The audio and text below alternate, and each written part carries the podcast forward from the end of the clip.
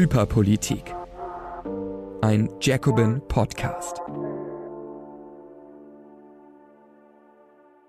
Christian Lindner blamiert sich vor den Bauern und wir kriegen den ersten Billionär dieser Welt. Damit herzlich willkommen zu einer neuen Folge von Hyperpolitik, dem Politik-Podcast bei Jacobin. Mein Name ist Ines Schwertner und ich spreche mit euch jede Woche über starke Politisierung, große Aufregung ohne politische Folgen. Das ist Hyperpolitik. Und ähm, wir starten jede Woche mit einer Nachricht der Woche, die äh, besonders aufregend war, die aber vielleicht auch zu wenig Aufmerksamkeit bekommen hat. Und falls ihr es nicht mitbekommen habt, es ist eine übliche Tagesschau-Meldung, aber man gewöhnt sich so schnell daran, die Schere zwischen Arm und Reich wird immer größer. Wir wissen es mittlerweile, hat es, glaube ich, auch der Letzte verstanden.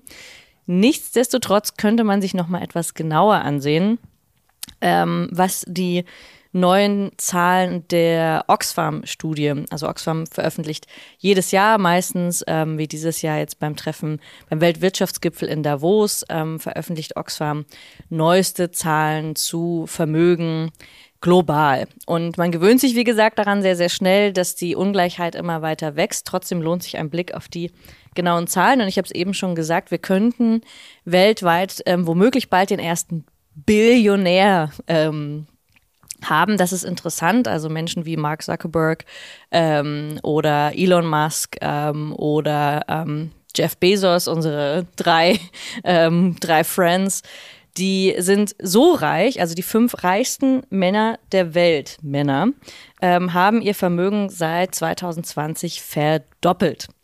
Und das ist dann in einem Bereich, wo, den man sich eigentlich schon fast nicht mehr vorstellen kann. Also ich finde, das ist dann in einem, äh, während Kriegen, Inflation, ähm, Corona-Pandemie, ähm, haben sie ihr Vermögen verdoppelt und in einem Bereich, der überhaupt nicht mehr menschlich äh, fassbar ist. Gleichzeitig sind fünf Milliarden Menschen, also gut 60 Prozent der Weltbevölkerung, ärmer geworden in den letzten zwei Jahren. Das ist auch ziemlich krass, also in den letzten drei Jahren. Ähm, und wenn man mal auf Deutschland guckt, also auch das eine Zahl, die man sich erstmal auf der Zunge zergehen lassen muss, das Gesamtvermögen der reichsten Deutschen ist seit 2020 um 70 Prozent gestiegen. Das heißt auch, ähm, die reichen deutschen Familien, die wir alle auch schon kennen, die Aldi-Brüder und ähm, dem Chef von Lidl und so weiter und so fort. Die ähm, reichsten Deutschen sind ja, leben ja sehr äh, zurückgezogen, sind ja nicht alle so wie Elon Musk, dass sie ihr Reichtum so nach außen kehren. Bei den reichsten Deutschen ist das nicht so, aber jedenfalls 70 Prozent ähm, Steigerung seit 2020 und ähm, Oxfam schlägt jetzt eine Vermögenssteuer vor. Das wäre ja sowieso äh, praktisch, wenn man sich das mal vorstellt. Also es ist natürlich eine reformistische Maßnahme, aber nichtsdestotrotz, Oxfam schlägt vor, ab einem Vermögen von einer Milliarde Dollar, ähm, äh, ab einer Million, fünf Millionen Dollar, entschuldigt, die Gott die Zahlen, zwei Prozent Besteuerung, ab 50 Milliarden Dollar Vermögen drei Prozent Besteuerung und ab einer Milliarde fünf Prozent. Das sind immer noch marginale Zahlen. Also das würde dazu führen, dass ähm, diese superreichen, super, superreichen ähm, nicht ihr Vermögen oder ihren Reichtum grundsätzlich verlieren, sondern etwas weniger schnell reich werden. Das könnte man eigentlich so sagen. Also es ist noch eine ziemlich, finde ich, ähm, ja, eine Forderung, die eigentlich äh, im Gegensatz zu dem, oder wenn man sich die Zahlen anguckt, ja eigentlich noch relativ kleinteilig. Die SPD übertrifft aber diesen Vorschlag natürlich wie immer. Also die SPD ist ja sowieso immer so, dass sie beim SPD-Parteitagen sagt, ja, wir wollen Vermögen besteuern. Jedes Mal bestätigen sie das selbst. Ähm, schade nur, dass sie nicht den Kanzler stellen oder auch in der Regierung sind. Man könnte ja eventuell sogar tatsächlich, wenn man solche Berichte dann liest oder bekommt, könnte man ja drüber nachdenken, vielleicht tatsächlich, oder wenn man Geld in der Haushaltskasse, wenn da Geld fehlt, könnte man ja auf die Idee kommen, Vermögen zu besteuern, aber nein. Und äh, Svenja Schulze, SPD-Politikerin, ähm, fordert eben eine Vermögensteuer von einem Prozent. Damit wäre ja schon einiges geholfen bei einem hohen Vermögen und das geht sogar eben unter die Forderungen von Oxfam. Also, liebe SPD, das ist nicht nur einfach äh, zu wenig, das ist auch grundsätzlich einfach peinlich, denn, und dazu kommen wir gleich im nächsten Thema, ähm, es wird gerade derzeit eigentlich an Stellen gespart, Katastrophenschutz, Bürgergeld, an vielen anderen Stellen. Und es gibt eine Haushaltslücke und man könnte in Deutschland, wenn man der Vermögensbesteuerung von Oxfam folgt, etwa 93,6 Milliarden Euro einnehmen. Damit wären einige Probleme, ähm, glaube ich, gelöst. Wir könnten davon, glaub, ja, ein Sondervermögen für Klimaschutz oder ein Sondervermögen für sozialen Wohnungsbau aufsetzen oder für Bildung. Also mir fielen einige Dinge ein, die man tun könnte. Insofern ähm, für euch nochmal diese Zahlen von Oxfam einfach, damit man sie sich nochmal in Erinnerung ruft, wenn wir gleich über das nächste Thema sprechen, unseren Freund, den äh, Herrn Finanzminister. Aber dazwischen eine kurze, ein kurzer Werbeblock, ähm, denn wir bei Jacobin haben ein, ja, ich muss es leider sagen, es ist ein Konkurrenzprojekt, ähm, einen neuen Jacobin Podcast, aber es ist insofern nicht konkurrenzfähig, denn ähm, es werden bei dem neuen Jacobin Podcast alle Artikel eingelesen. Also das, was man sowieso schon lesen kann online auf der Seite, sowohl die ähm, älteren Oldies und Goldies, ähm, die wirklich äh, Highlights aus den letzten Jahren, als auch ganz aktuelle Artikel. Sie werden meistens, wenn nicht von den Autorinnen selbst, von einer KI eingelesen. Und Genosse KI ist zwar gut, also man kann es durchaus hören, wenn ihr beim Abwasch seid oder sonst was macht, keine Zeit habt zum Lesen, dann hört euch die Artikel gern an auf dem Jacobin Podcast. Ähm, aber die KI ist eben noch nicht so gut wie, ähm, ja, der menschliche Witz, die Fehler, die wir hier machen ähm, bei Hyperpolitik. Also ich mache mir noch keine Sorgen, dass der Jacobin Podcast Hyperpolitik ersetzt und so lange kann ich noch Werbung dafür machen. Aber es ist wirklich äh, sehr, sehr gut hörbar. Insofern, wenn ihr mal Zeit habt, dann ähm, könnt ihr auch den anderen Jacobin Podcast hören. Ähm, genau, kommen wir zu unserem anderen Genossen ähm, ich habe jetzt länger nicht mehr über die FDP gehatet, ist mir aufgefallen. Deswegen ist jetzt wieder der Moment gekommen. Mm.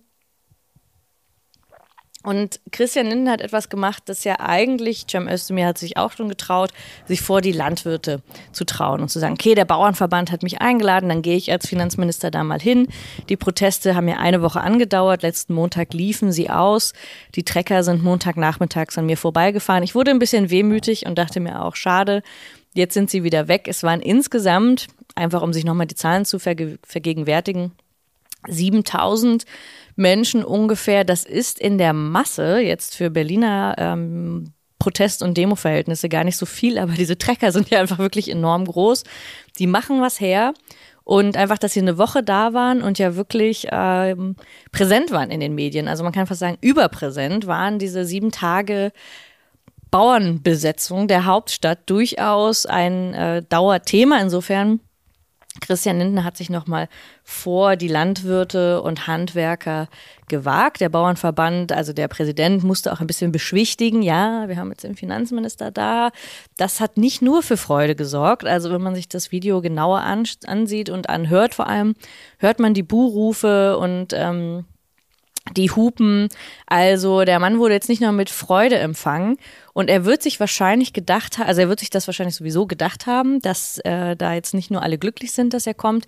Insofern hat er versucht, besonders besonders zu hetzen und hat sich gedacht, die, die Bauern sind eh ein bisschen dumm, sind ein bisschen blöde, da kann ich einfach auch noch dumm populistisch daherreden. Und ich möchte es ähm, ähm, original, äh, ich möchte es einmal vorlesen, was er gesagt hat. Ihr müsst euch das vorstellen, also man kann es ja Ihr könnt es dann da nochmal ähm, reinhören. Er hat das mit auch sehr heiserer Stimme gesagt, auch ein bisschen nervös. Also man hatte den Eindruck, er ist sich auch selbst seiner Sache nicht so ganz, ganz sicher und ähm, hat versucht eben besonders reißerisch zu sprechen, aber es klang ein bisschen heiser fast, könnte man sagen. Ich kann das also nicht so gut nachmachen, aber jedenfalls der Inhalt ging wie folgt.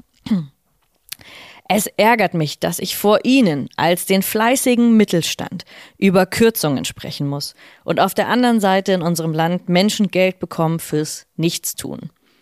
Klammer auf, hier sind schon wieder so viele neoliberale Talking Points drin, man wird gar nicht fertig, Klammer zu. Sozialreformen sind schwer, aber auch da gehen und müssen wir ran. Deshalb kürzen wir die Leistung für Asylbewerber, deshalb sparen wir eine Milliarde Euro beim Bürgergeld. Klammer auf, das ist eine Lüge, wir kommen gleich dazu, Klammer zu. Denn wir dürfen es nicht länger tolerieren, wenn Menschen sich weigern, für ihr Geld zu arbeiten. Das ist nicht nur eine Frage des Geldes, das ist eine Frage der Gerechtigkeit. Also, Christian Lindner ähm, tickt wirklich jeden Punkt an, den man so anticken kann. Der hätte, diese Sätze hätten, wenn jetzt nicht nur mit dem Sparen und Kürzen, das musste er sagen, als Finanzminister hätten tatsächlich eins zu eins, glaube ich, so auch von Alice Weidel kommen können. Also es ist in der Form, also dieses wirklich aufgehetzte Sprechen, es hätte auch Hubert Aiwanger sein können ähm, der vor den Landwirten steht und aber auch ideologisch in den Satzbausteinen. Also allein ihr, der fleißige Mittelstand, die Bauern werden als das angesprochen, als die Kleinunternehmer, als der Mittelstand, als das, was man schon so sagen könnte, die zum Reaktionären rutschen könnten. Ich muss über Kürzung sprechen. Also er versucht es ihnen so schmackhaft zu machen, indem er eben sagt, ähm, dass andere Menschen fürs Nichtstun Geld bekommen. Und dann kommt eben die Lüge, dass eine Milliarde eingespart werden würde. Es sind Tatsache durch den Bürgergeldbonus, äh, der gekürzt wird ähm, und durch die Sanktionen, die eingeführt werden, könnten wenn hochgerechnet 270 Millionen eingespart werden, also viel, viel weniger und man weiß gar nicht, wie viel tatsächlich, weil ja diese Sanktionen noch nicht ähm, beschlossen wurden, beziehungsweise weil, wenn sie ja erstmal eingeführt werden, müssten sie ja tatsächlich auch erstmal bei einem Verstoß von denjenigen, die Bürgergeld beziehen, müssten sie ja dann auch erstmal eingezogen werden. Es müsste geprüft werden. Das heißt, diese 270 Milliarden, Millionen sind auch schon so ein Luftschloss. Man weiß gar nicht genau, wie viele es dann tatsächlich betreffen würde, wie viel Geld man tatsächlich dadurch wiederum einnehmen würde. Also es ist alles so ein bisschen eine imaginäre Zahl, aber es ist natürlich trotzdem eine wirkende und eine starke Zahl einfach zu sagen, eine Milliarde und wir sparen es bei den, denjenigen ein, die nichts tun, dass es sich um kranke Menschen handelt oder Menschen, die andere Pflegebedürftige pflegen, dass sie vielleicht nicht arbeiten gehen können. Also das sind ja ein Teil an Menschen, wir hatten das in der Folge mit ähm, Helena Steinhaus nochmal sehr genau besprochen, dass eigentlich ein Großteil dieser Menschen, die die Sanktionen betreffen würden oder dieser Bürgergeldbonus, die langzeitarbeitslos sind, die sind auf, aus mehreren Gründen nicht arbeitsfähig oder nicht mehr so leicht in den Arbeitsmarkt integrierbar. Die Zahlen sind aber viel, viel geringer als das, was äh, Christian Lindner da in seiner Traumwelt angibt. Aber nichtsdestotrotz, und das zeigt eigentlich diese Rede und das zeigt auch, warum sich so viele darüber aufgeregt haben. Also ich war ähm, ein bisschen zurückhaltend und habe gedacht, oh, nicht schon wieder, müssen wir uns jetzt wieder mit irgendeinem Aufregervideo beschäftigen und habe mir das gar nicht richtig angehört. Ich habe nur gesehen, dass ganz viele dieses Video teilen. Ähm, und dachte dann, naja, so schlimm kann es ja nicht sein. Aber als ich es dann angesehen habe, muss man eben wirklich sagen, dass ähm, der Form und der Sache nach tatsächlich das einfach ein pures Hetzvideo ist, das da also und einfach auch ein Inhalt ist, der wirklich davon ausgeht, der die Bauern am Ende eben auch gar nicht ernst nimmt. Also es ist ja, es kann eine kluge Strategie sein oder man ist es nachvollziehbar, warum Christian Lindner das macht und sagt, ähm, man versucht die Sozialkürzungen oder die Agrarsubventionen so zu verkaufen, die Kürzung da drin, dass man das gegen andere ausspielt. Das ist eine klassische Methode auch von äh, dieser populistischen Art, aber ähm, dass es so plump und so dumm ist, ähm, dass er halt nicht mal sagen kann, dass er ansonsten nicht mal über Landwirtschaft spricht oder irgendwas, sondern dass er sofort das auf das andere Feld verschiebt und nicht davon ausgeht oder davon ausgeht, dass die Wut der, der Bauern sich dann sofort auf Asylbewerber oder auf Arbeitslose ähm, richtet. Das ist tatsächlich, also erstens, es ist eine wahnsinnig perfide Strategie und sie nimmt eben die Interessen und die Forderungen der Bauern selbst auch überhaupt nicht ernst. Denn jeder weiß, also egal wie viel Frust da auf der Straße ist, jeder weiß trotzdem, um was es da geht und dass seit 20, 30 Jahren die Landwirtschaftspolitik in den Sand gesetzt wurde. Jeder weiß auch, dass es um Lebensmittelpreise geht. Und jeder, der ein bisschen auch um die Ecke denkt, weiß, dass diese eine Milliarde, ähm, die ja nicht mal stimmt, also deswegen sollte man sie vielleicht gar nicht wiederholen, aber dass ähm, diese Kürzung beim Bürgergeld mit dem bei den Agrarsubventionen jetzt erstmal so gar nichts zu tun haben. Und es ist ähm, im Hinblick auf das, was ich vorher gesagt habe, nämlich wie viel Geld eigentlich auf der anderen Seite angehäuft wurde. Unter dieser Prämisse sind eigentlich auch allein schon diese Bürgergeldkürzungen ähm, des Bonus noch, noch einmal viel, viel schlimmer. Und ich glaube, das spüren auch diejenigen, die da auf der Straße waren. Deswegen haben sie weiter gehupt und ihn ausgebuht. Also diese Strategie muss scheitern, weil sie tatsächlich viel zu fernab von jeder Realität ist, die die Menschen spüren alltäglich.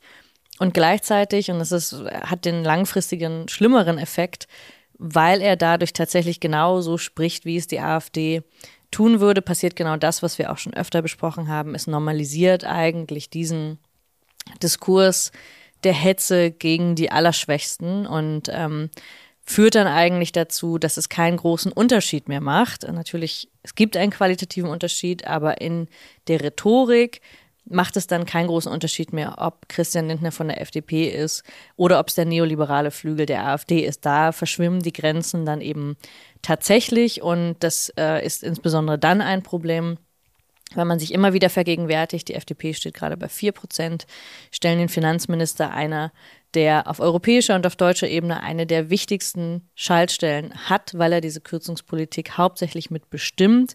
Ähm, ist das ein Problem, wenn der wie ein Verrückter vor diesen Protesten steht und wenn wir uns das alle angucken und das Gefühl haben, das wäre eine normale Art, in irgendeiner Weise ähm, zu sprechen. Nichtsdestotrotz reicht die moralische Empörung nicht aus, denn man muss immer auch dazu sagen, so ähm, schlimm Christian Lindner auch immer sein mag, wer es tatsächlich beschließt und in die Tat umsetzt, die Kürzung beim Bürgergeld, das ist Hubertus Heil von der SPD. Ähm, die SPD kehrt wieder zu ihrer Agenda-Politik damit eigentlich vollständig zurück, groß angekündigt. Äh, wir werden das Bürgergeld beschließen, wir werden Hartz IV überwinden und so weiter. Also wie viel Buhai wurde da in den letzten Jahren drum betrieben?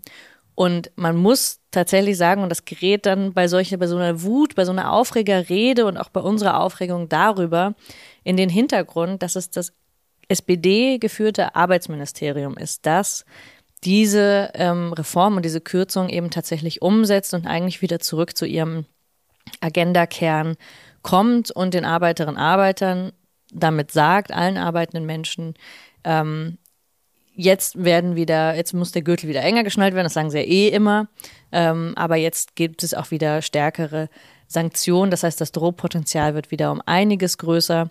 Und kleine äh, Randnotiz eben auch da, um auch mal zu zeigen, dass das überparteilich eine ganz, ganz tiefe Grundideologie ist. Jens Spahn hat äh, zuletzt gefordert in den letzten Tagen ähm, eben auch die Sanktionen zu verschärfen, das natürlich sowieso. Und weil wir ja alle wissen, da gibt es ein kleines Problem mit dem Grundgesetz. Das hat das ähm, Bundesverfassungsgericht auch vor einigen Jahren eben gesagt in Karlsruhe, dass eigentlich die Sanktionen gegen die Menschenwürde sprechen. Deswegen ist es ja grundsätzlich ein Problem und deswegen muss man auch immer versuchen, oder das Arbeitsministerium muss auch immer versuchen, diese Sanktionen das so zu formulieren, äh, dass das halt nicht zufällig gegen das Grundgesetz verstößt. Jens Spahn würde tatsächlich lieber das Grundgesetz dafür ändern, um Sanktionen zu verschärfen, als zum Beispiel die Schuldenbremse zu reformieren, die ja eigentlich das größere Problem ist, wenn man sie reformieren würde und ein handlungsfähiger Staat wäre, könnte man sich ja die Kürzungen und die Sanktionen sparen.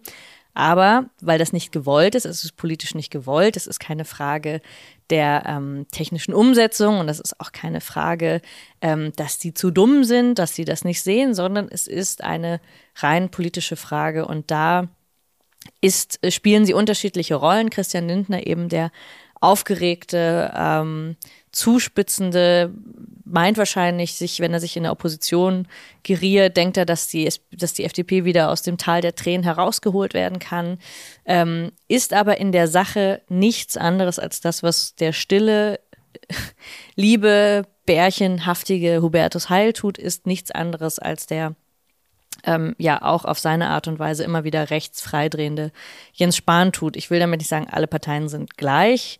Man muss aber wirklich sagen, an diesem Punkt der sehr sozial-chauvinistischen Ideologie nehmen sie sich eigentlich nicht so viel. Um aber auf zu was Positivem zu kommen, denn es gibt ja nicht nur, ähm, gab ja jetzt nicht nur diese ähm, Reden von oben von den Politikern, sondern es hat sich ja tatsächlich in den letzten Tagen auch etwas bewegt. Bei Hyperpolitik wollen wir am Ende äh, auch immer etwas sagen, was eigentlich positiv stimmt. Und ähm, nach der Korrektivrecherche in der letzten Woche, da ging auch die letzte Folge drum mit dem Masterplan der Rechten, als das rausgekommen ist, hat es tatsächlich Wellen geschlagen. Also ich glaube, dass das nochmal einigen klar gemacht hat, neben den Erwartungen bei den Landtagswahlen, im Osten wegen der Umfragen. Ich glaube, das hat, war, hat bei einigen für so einen Kipppunkt gesorgt, dass äh, Demonstrationen angemeldet wurden deutschlandweit. Also es gab eine große Demonstration am Sonntag in Berlin, aber auch in Potsdam und in vielen, vielen anderen Städten. Es sind jetzt auch in den nächsten Tagen nochmal Demonstrationen angemeldet. Ich habe es gesehen, eigentlich ja eine lange Liste von ähm, 15, 20 Demos auch in kleinen oder mittelgroßen Städten. Und äh, mein erster Impuls, also am Sonntag war, zu denken, ah, okay, das ist jetzt so ein, so ein Reflex und Luisa Neubauer ruft dazu auf und auch die Klimabewegung kommt und auch viele linke Gruppen, aber eben auch, muss man sagen, zu der Demo in Berlin oder in Potsdam war es, glaube ich, kommen dann auch Olaf Scholz und Annalena Baerbock hin. Das ist natürlich total paradox, dass die Parteien der Regierung selbst gegen etwas demonstrieren, ähm, das sie selbst mitgeschaffen haben. Also durch ihre Kürzungspolitik sind sie ja nicht nur damit mitverantwortlich, sondern ja eigentlich Hauptverursacher auch dieses Aufstiegs der Rechten. Darüber rede ich ja im Prinzip jede Woche. Insofern waren die Bilder umso merkwürdiger zu sagen, eigentlich kann man nicht mit denjenigen zusammen demonstrieren, die ähm, verantwortlich sind für diese Politik und die auch verantwortlich sind für die Stärke der Rechten. Ähm, das ist ein Problem. Das bedeutet aber nicht, dass diejenigen Einzelnen, die da hinkommen, jetzt aus zivilgesellschaftlichen Engagement, aus Empörung, schon gar nicht in den äh, Kleinstädten, die natürlich auch einfach vielleicht eine gewisse Angst haben oder gewisse, ähm, ja, die jetzt erst durch diese Recherche nochmal gemerkt haben, man hat es ja jetzt nicht dauerhaft im Bewusstsein, man würde ja verrückt werden dann sagen, okay, ich gehe jetzt auf die Straße, weil ich möchte mich wehren oder ich möchte zeigen, ähm, dass ich das schlimm finde. Also ich finde das für die Einzelnen, die auf die Demos gehen, natürlich total nachvollziehbar, dass man da ein Zeichen setzen will. Ich glaube nur jetzt im Sinne von, ähm, also das ist erstmal positiv, dass etwas in Bewegung kommt, ähm, ist positiv. Gleichzeitig gibt es diesen Widerspruch des großen demokratischen Blocks, dass man eben nicht ohne weiteres mit SPD und Grünen mit demonstrieren kann, selbst wenn man sich vielleicht ideologisch vermeintlich auf der gleichen Ebene befindet gegen die AfD, muss man das, glaube ich, immer äh, mitbedenken und auch gleichzeitig sagen, okay, wir demonstrieren auch gleichzeitig gegen eure Politik. Das ist eine Schwierigkeit. Kann man aber nicht von jedem Einzelnen verlangen, der jetzt, ähm, der oder die da jetzt äh, mit hingeht, einfach weil es erstmal gegen rechts geht. Das ist der Impuls. Muss aber in der weiteren Politisierung oder auch wenn es weitere Demos geben sollte, muss das, glaube ich, viel, viel stärker herauskommen, weil es nicht reichen wird, einfach die Guten zu sein, die gegen den Rechtsruck ähm, demonstrieren. Das ist keine langfristige Strategie. Das ist kurzfristig als Impuls. Auch in Leipzig gab es ein großes Lichtermeer. Das ist auch alles schön. Das ist auch alles endlich mal ein ein Gefühl von Zusammenhalt, zumindest diese zwei Stunden, die man dann da ist, denkt man, okay, wir singen zusammen, wir machen was zusammen. Das ist auch wichtig. Das hat aber kein, vermutlich keinen langfristigen Erfolg. Und deswegen sage ich das nur in vollkommenem äh, Respekt vor allen, die die Demos organisieren, die versuchen jetzt wieder zivilgesellschaftlich auch zu engagieren. Es gibt viele Beispiele wie in Nordhausen in Thüringen, wo das auch geholfen hat, dass, äh, dass wieder Bündnisse geschlossen werden, wiedererweckt werden und so weiter. Das ist wichtig, das wird aber den langfristigen Erfolg ähm, auch rechter Parteien wie der AfD wahrscheinlich nicht äh, das Wasser abgraben. Ich glaube, das muss man, das machen sich wahrscheinlich auch viele der Organisatoren schon klar. Aber das ist etwas, was jetzt daraus entstehen kann. Also die Proteste nicht unterdrücken, aber zu sagen, dass das wird wahrscheinlich sich auch wieder auslaufen, weil die Empörung nicht dauerhaft Bestand haben kann. Man kann jetzt ja nicht davon ausgehen, dass jetzt jede Woche so eine Korrektivrecherche kommt, die alle auf die Straße treibt. Ähm, und es ist ja immer auch nur ein Teil der Bevölkerung, also wahrscheinlich ein eher politisierter, ich sag mal, linksliberaler Teil der Bevölkerung, der dann auch auf die Straße geht. Ähm, jeder und jede, die dadurch politisiert werden, ist gut. Nichtsdestotrotz ist es eben auch ein großer Teil, der nicht auf die Straße geht und der Slogan Wir sind mehr ist deswegen auch immer ein bisschen fahl, weil vielleicht zur Wahrheit gehört, wir sind eventuell bei den Landtagswahlen nicht mehr. Und je nüchterner man sich das klar macht, jetzt auch schon vorher, ähm, man kann auf die Demos gehen und Leute kennenlernen, alles gut. Ähm, aber das kann nicht die langfristige Strategie sein. Das vielleicht ein nachdenklicher, aber nichtsdestotrotz ähm, positiver letzter Gedanke dazu. Und was ich auch noch überlegt habe und wozu ihr gerne auch in den Kommentaren nochmal schreiben könnt. Es gibt nämlich auch eine Petition, wurde jetzt gestartet gegen Höcke ähm, gegen den äh, AfD-Politiker aus Thüringen aus dem rechten Flügel, dass man ihn mit allen rechtlichen Mitteln absetzen könne. Das ist, glaube ich, eine Petition nicht beim Bundestag in jedem Fall, sondern ich glaube bei ähm, Campact oder bei Init, also einer dieser äh, Petitionsplattformen. Und ich würde eigentlich gerne meine ganze Folge nur zum Thema Petition machen, weil das ist ja ein beliebtes Mittel, um zu mobilisieren.